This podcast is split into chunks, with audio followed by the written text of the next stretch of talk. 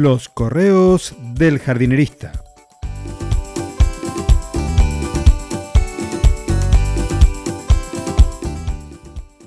En el episodio de hoy, la Adelfa y el ejército galo.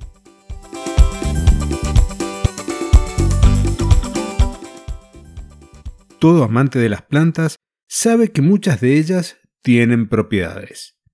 Propiedades que podemos clasificar como buenas cuando las utilizamos con fines alimenticios o medicinales.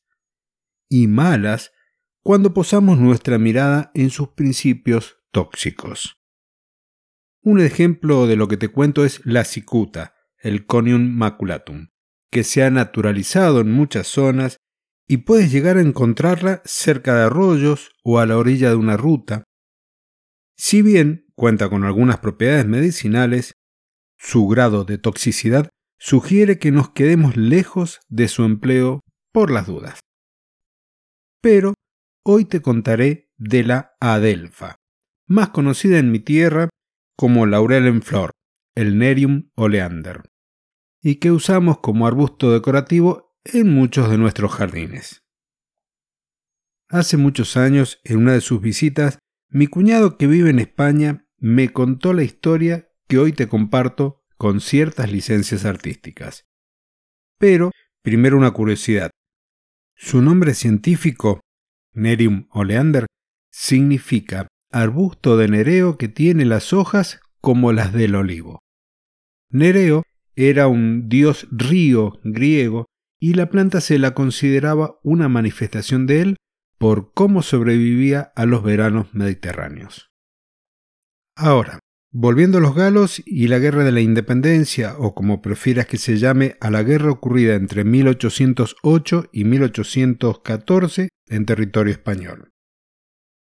La leyenda cuenta que el ejército de Napoleón había llegado a la comarca malagueña de Ronda para acabar con los campesinos de esa serranía.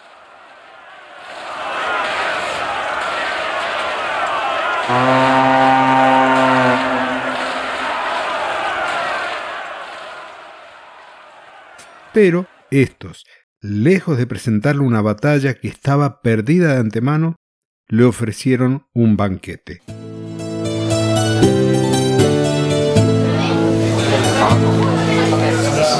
ver si se sientan los invitados.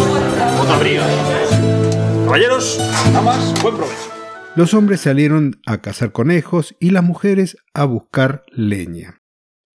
Condimentaron las carnes, tanto las de conejo como ovejas y más, con hojas de romero, tomillo y adelfa. Hicieron fuego con ramas secas de esta última planta conociendo sus propiedades. Los soldados franceses comieron y bebieron a más no poder. El asado estaba de muerte. A la mañana siguiente, la mayoría de los 300 galos estaban muertos o gravemente intoxicados.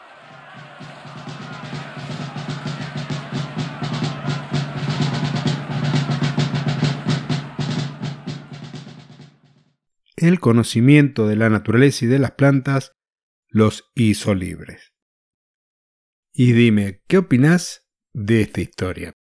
La verdad que muy interesante y nos lleva a una reflexión como en cada uno de los correos y es el hecho de conocer bien a nuestras plantas y en este caso puntual no utilizar su madera seca para poder hacer nuestros asados o barbacoas.